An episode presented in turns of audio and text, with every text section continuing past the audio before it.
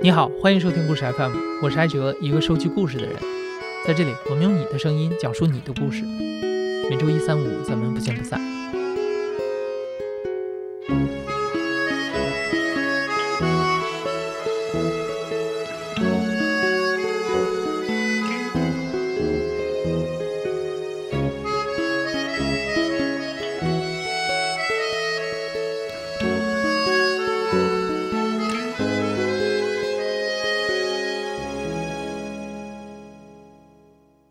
在中国的传统文化里，一直是喜谈生，忌谈死，死亡始终是一个难以正面言说的话题。我们今天这个故事的讲述者四喜是一位生活在天津的九五后殡葬师。四喜大学毕业之后不久就从事了这个行业，到现在已经七年多的时间了。每一年他都要见证几百次生命的落幕。四喜的日常工作就是为这些逝者整理仪容，帮助他们踏上旅途的最后一程。每天面对形形色色的死亡和死者，四喜对生死的感受和我们有些不一样。大家好，我叫四喜，是一名九五后的殡葬业从事者，到现在应该是七年多。因为我们家族就是干殡葬的，从小就接触这些东西，在我正式从事它的时候，我并没有什么忌讳。就是一直在这种家庭环境下面长大的，所以对这些东西并没有什么特别的感觉。他们都不知道我们家是干什么的，然后一直就是到后来我工作很久以后，我在葬礼上碰见了我们的同学，然后他们才知道哦，原来你是干这个的呀。我没有去主动说过，我觉得没有这个东西，没有什么。避讳的理由，但也没有什么可值得炫耀的吧。我就一直就是当做它是一份很普通的工作。我的这些前辈们，他们就会带我去一些逝者家里，或者是灵堂这些地方，他们怎么做怎么做，然后我在边上，刚开始是给打下手帮忙，然后慢慢慢慢的，他们就成了辅助，然后我是主要的。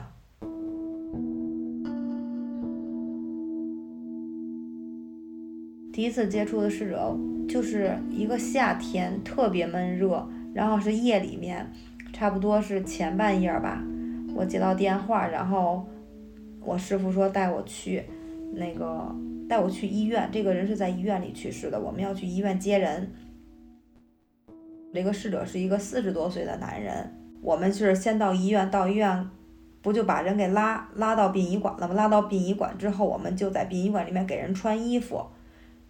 然后穿完衣服不就入关，然后我就记得他妈妈说了一句话，就是“哎呀，他可死了，他死了，我们就省心了。”当时因为他是我接的第一个客人吧，我就有点纳闷，我觉得四十多岁的一个男人，他按理说应该是正值壮年的时候，而且他是心梗还是脑梗，是疾病突然去世的，按理说应该是家人应该是特别伤心才对。因为也是刚入行嘛，也不太敢问。等到第二天，就是大家相对来说都，嗯，熟一点了。他妈就跟我说：“哎呀，他是在牌桌上接了个电话，然后出去在楼道里接电话的时候，突发是脑出血呀，应该是不是脑梗就是心梗，就是在楼道里晕过去了，其实就死在那儿了。然后牌友。”就知道他出去打电话了，就等了他半天也没回来，就出去找他，一看他就倒在楼梯边上了。这牌友就给打幺二零，救护车就给拉走了。然后他妈就说：“你明白天津话什么叫臭狗屎吗？意思就是败家子儿，就是吃喝嫖赌样样都占，但是他就不好好过日子那种感觉。”他就是饶着不挣钱，他还偷他妈妈的棺材本儿去赌钱，他特别好赌，因为总是赌钱嘛。他媳妇儿也跟他离婚了，然后呢，他们有一个儿子，这个儿子就跟着这个爷爷奶奶，就等于跟着这个逝者的父母。然后他妈就说他死了，我就省心了。他是之前跟我说的这些话，我不太明白。可是当我知道这里面的。前因后果的时候我突然就觉得真的他死了之后他爸爸妈妈就解脱了。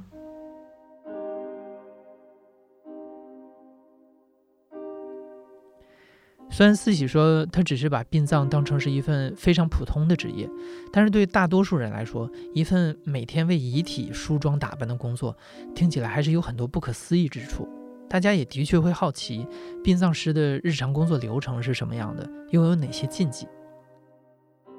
嗯，如果这个人是在家里面去世的，如果幺二零没有去的话，我们首先过去是要判断一下这个人是否已经死亡，这是第一步。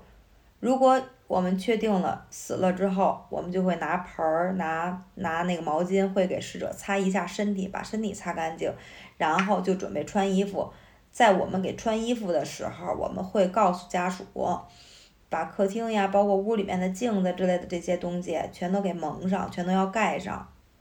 然后把春节贴的这些春联儿呀之类的这些东西，我们要撕掉。这是需要家属去办的。然后我们是负责穿衣服。等家属都弄完了这一系列的事儿，我们衣服也大概穿完了，然后我们会拉到殡仪馆。这个是从家里面去世的。然后呢，还有一些是从医院去世的。从医院去世的呢，因为现在疫情原因吧，嗯，医院是不允许我们上去的，只能人把逝者推下来，所以我们需要把逝者拉到殡仪馆，然后给他们整理仪容、穿衣服。就在殡仪馆给他们穿衣服的时候，就告诉一下家里头，如果要有人的话，就再告诉一下他们上一个流程，让他们把家里面的灯拉着了，把那些镜子蒙上，嗯，春联撕掉。嗯，灯要拉着了，是因为怕有一些不干净的东西，所以我们要亮着灯。不能照镜子的原因是镜子会反射出一些不好东西。穿衣服的时候，我们就是铺金盖银，铺红盖绿，然后左金右银，左三右四，就是这些东西。在灵堂不能吃大饼，不能吃面条。然后，不可以议论逝者，不可以把眼泪掉到逝者身上，怕他带着眼泪走，走的不安心。针对的是非正常死亡、意外的，像有些摔死的、砸死的、坠楼，或者说是一些车祸、重大型的车祸，这些是需要那个整容。其他的这些自然死亡的，是完全没有必要整容的。他们的脸色都挺好看的，即使脸色不好看，在我们这边也尽量是不化妆整容的，就是尊重他最原始的表情、最原始的肤色。我们只是给梳洗一下，把头发梳梳，胡子刮刮。首先要尊重家属的意见，而且在这个我们这儿整容是非常昂贵的。他缺胳膊少腿儿，鼻子眼睛没了，然后我们需要去给他捏一些这些东西。如果说只是简简单单的刮个胡子、梳个理理个头发的话，这个就很简单。然后如果说是因为重大事故呀，或者说他是重大意外去世的，嗯，导致他四肢五官不健全，这个价格就是非常昂贵的。有的家属并不能接受这个价格，我们就选择尊重他们，就像医院一样，不是进来的病人，医院都是免费给救治的，他都要跟家属商量，你是选择继续救还是选择放弃，跟我们这其实一样的，救就是要花钱。嗯，我没有亲自补过，因为我不会，这些东西都是要老师傅去做。我们这些人根本就做不了，我们只是简简单单的给打打下手。其实真的没有什么特殊的感觉，就是觉得他们睡着了。在我工作的时候，我就是一个无情的机器人儿，给他们认认真真的熟悉打扮，但是不会掺杂任何感情。我们要自己调节自己内心，自己要控制自己的情绪。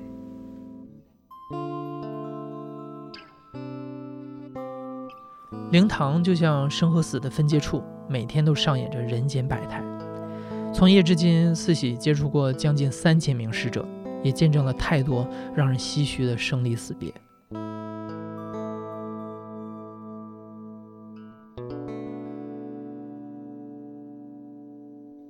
嗯，其实让我印象最深刻的吧，是一年春天，也是夜里面，我们接到电话，然后过去拉人，他们家属自己在家给穿给逝者穿的衣服，就直接入关了。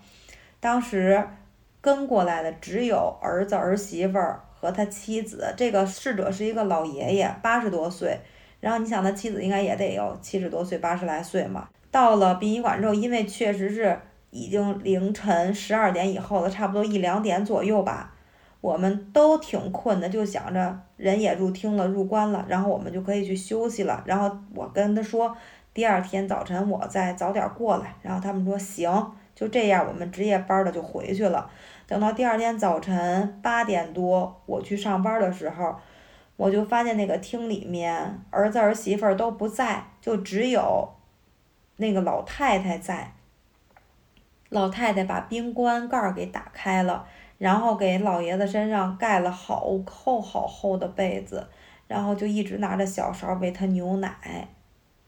老爷爷当时人已经没了，然后他喂的那个牛奶，你想他也喝不下去呀，不就是流的哪哪都是吗？然后。干了就会结那种大片大片的那种痕迹。我一推门进去，然后我就发现他在关在里面喂那个逝者吃喝东西。我当时就有点很不解，我说您在干什么呀？我跟他说，您要把这个棺盖咱们要盖上了，您不能再这么打开了。我就记得老太太特别瘦，然后还挺黑的。他就坐在那个棺边上嘛，然后抬起头看着我，他那个眼神让我一辈子都忘不了，就是那种特别可怜、诚恳的眼神看着我。他跟我说了一句：“求求你，让我再喂他点儿，他还有温度呢。”我当时就是觉得很恐怖，我也不明白他是什么意思。我就是那一瞬间，我甚至觉得他是不是精神上面有问题，精神病呀？我说不行，咱们要把棺盖盖上了，老太太。可是他还是不同意，他说等我儿子来行吗？等我儿子来，我一定盖上。他马上就到了，差不多等了有不到二十分钟，十多分钟，他儿子就回来了，然后看见棺盖打开了，然后就说那个您怎么把棺盖给打开了呀？然后他母亲就说。你爸爸没死，他还有温度呢。我喂他东西，他还吃呢。他儿子就看了我一眼，说：“哎呀，不好意思啊，我我妈有阿尔兹海默症，他这个一会儿糊涂一会儿明白的，见谅啊，对不起。”就一直给我们说好话。那个时候我知道了，哦，原来他就是老年痴呆呀。然后那个儿子就把老太太给哄出去了，我们就把那个被被子呀什么的就给他清理干净了，然后把棺盖给他盖上了。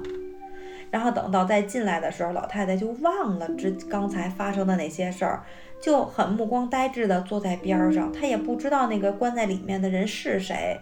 然后不一会儿，她就走出去了，站在门口。因为我们殡仪馆的东边是一所小学，那个时候小学的那个下课铃就响起来了，他就走出去了，站在灵堂的门口，他就跟他儿子说。你爸爸怎么还没回来呀？他上哪儿了呀？他给我带入的一个感觉就是像一个妇女在跟儿子说：“你爸爸怎么下班还没回来呀？”带入的是他年轻的时候，儿子小的时候那种场景，特别温馨。就是妈妈在在等着她丈夫回家，她做好了饭在等着丈夫回家的那种感觉，然后他儿子就哭了，然后。就把他妈给扶进来了，扶进来的那一瞬间，他好像又明白了，然后看着那个灵堂里面的照片，他就坐那说：“哦，你爸没了呀。”然后大家也就没再说话，他就是一阵糊涂一阵明白。然后后来这个儿媳妇儿就跟我说嘛，说那个，哎呀，他们家就是老头老太太特别恩爱，这辈子。这个老太太患阿尔兹海默症已经很多年了，一直都是这个老头在伺候着，因为儿子儿媳妇儿又要上班又要照顾孩子，没有那么多时间去照顾老人。然后这个老头儿身体就还算挺硬朗的，就一直照顾着老婆。这老头儿就属于那种急性心梗，突然间就去世了，都来不及抢救的那种。然后老太太一直都是受着老头儿的照顾，突然间。老头儿去世了，他就是有点接受不了，他也记不住之前发生了什么，导致他病情就是加重嘛。这儿媳妇就说，他们老两口子这辈子都就是自从这个媳妇儿嫁进来，就没看过他们两口子打架、拌嘴什么的都没有。这个公公特别让着婆婆，特别宠婆婆。然后当时我就觉得，在这种快节奏的生活里面吧，这么淳朴、这么真挚的爱情真的不多，太罕见了。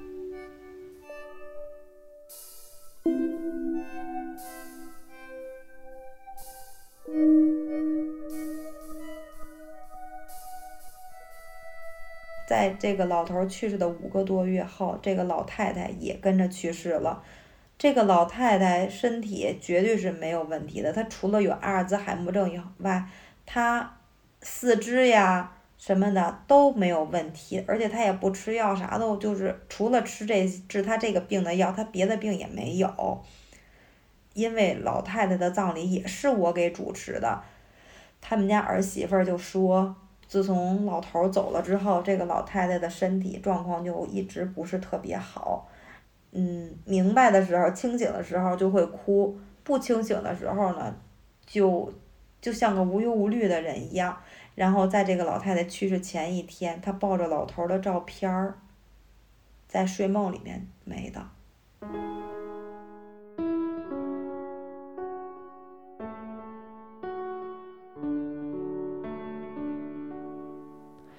失去亲人，这是人类共有的不能承受之重。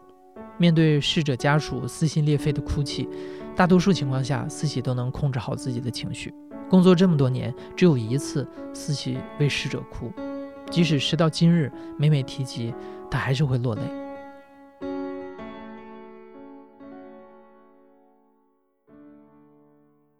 当我走进那个灵堂的时候，我真的是一视同仁，我不会掺杂有任何感情的话，只要。走进去，我就是过去工作的，我就要把我自己的情绪控制好。我从业七八年，我只哭过一次，这些年我只哭过一次，这个也算是我认识的人吧。那天呀，中午刚回家吃饭，然后我一个哥哥就给我打电话说那个让我准备一下，一会儿那个他现在去市里接他小姨子回来，说那个人不行了。回来办事儿，因为是认识嘛，然后我就跟他聊了几句。我说啊，你小姨子多大呀？他说二十一还是二十二。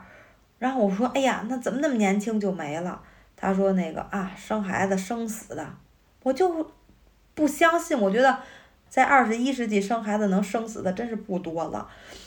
然后等到差不多得有两个多小时了。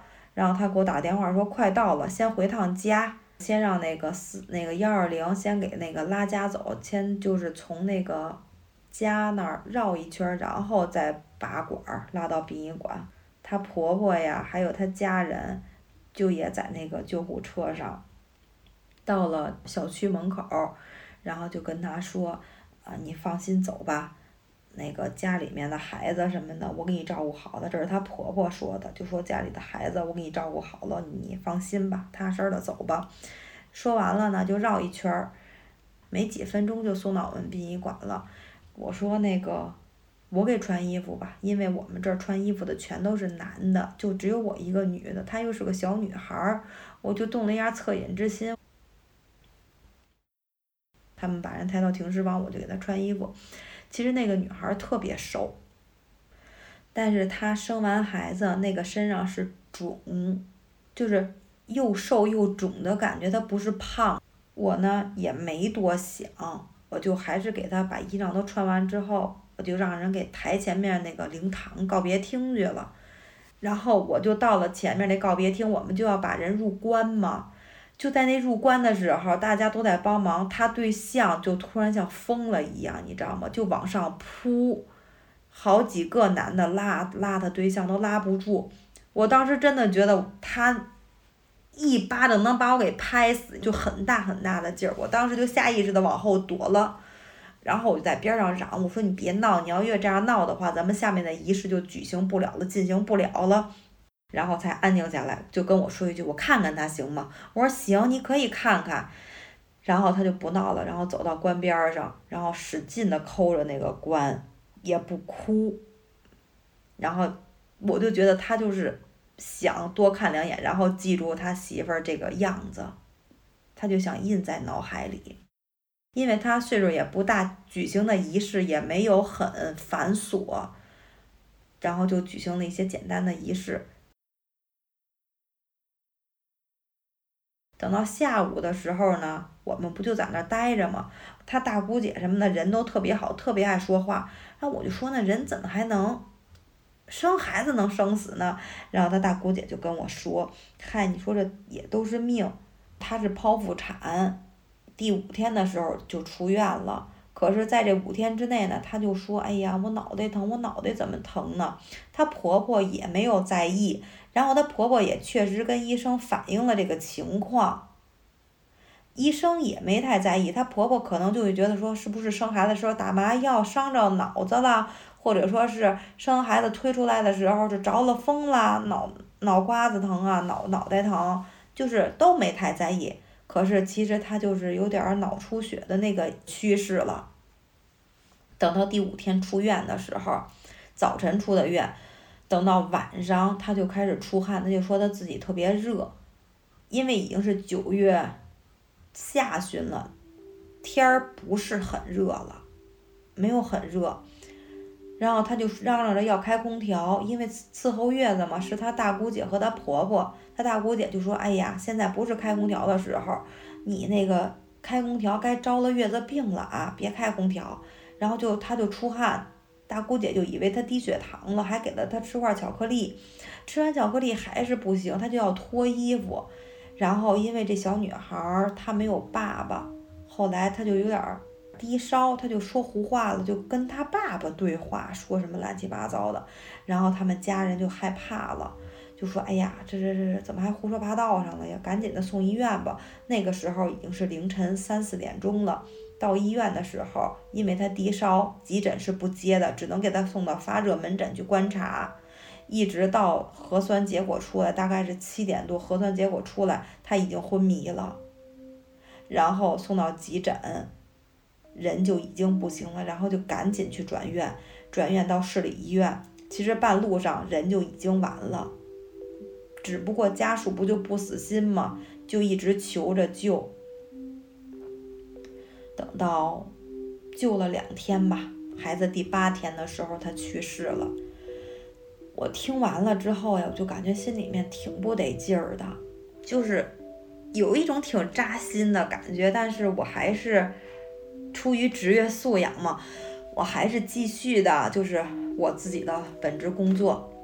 等到第二天早晨，我记得特别清楚，我就在门口坐着。他大姑姐就给我看孩子照片，因为那天刚好是孩子第八天，他就给我看照片，他说：“你看，这是我侄儿，耐人不耐人啊？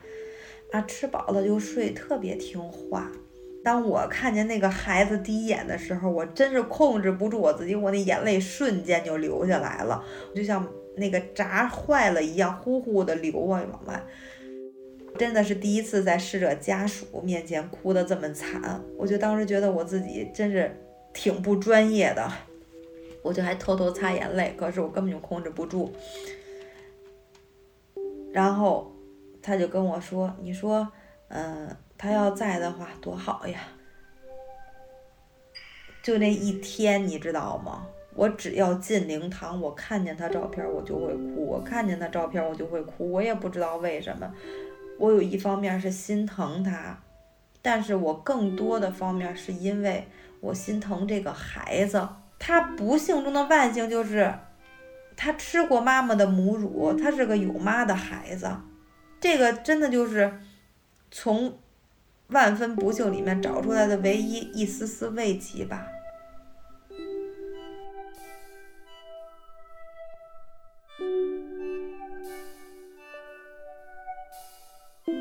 差不多，嗯，有两个多月，两个多月，然后我带孩子，我带我们家孩子去万达玩儿，我看见了，就是这个男孩儿他弟弟包弟，他们一家三口也去那个游乐场玩儿，我们就问一下他哥跟孩子情况嘛，他说啊挺好的，我说孩子现在谁看着呢？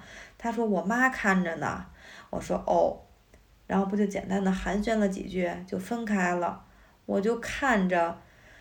他们一家三口越走越远的那个背影，因为他那个胞弟跟他哥哥长得特别像，他们是双胞胎嘛。我就看着他们离我越来越远的那个背影，我又哭了。我就觉得，如果他没有去世的话，一年以后这个小朋友会走了，他们也会这么幸福的在一起，这个小朋友也会有这么快乐的童年。他有妈妈疼爱，有爸爸疼爱。就是因为我也作为母亲，所以我才会有这么大的感触。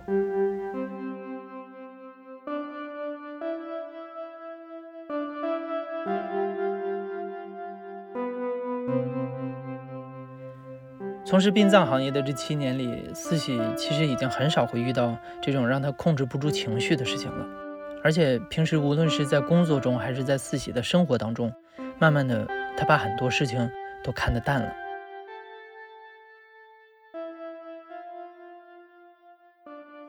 我们这行人都特别特别的佛系，对一些事儿，我们从来都不会去很面红耳赤的去争去抢，就觉得人生带不来，死带不去，这些东西我没有什么可争可抢的。我觉得，当你看到这些寿终正寝的人的时候，你就会觉得。死的时候有儿女在身边还挺好的，当你看到这些意外的突然间就去世的人的时候，你就会觉得死离你原来那么近，就应该及时行乐。可能这句话怎么说呢？就不觉得三观不太正吧？一个年轻人就应该积极向上，特别的努力。但我就觉得，其实有的时候吧，真的。人生特别短暂，千万千万不要让自己留遗憾。我觉得你就简简单单的把自己、把家庭照顾好，就是最大的胜利了。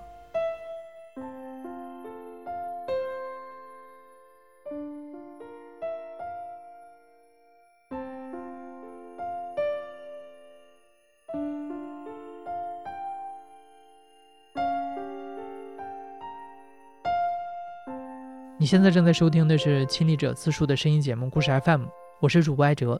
本期节目由黄晨匡制作，声音设计杨帆。感谢你的收听，咱们下期再见。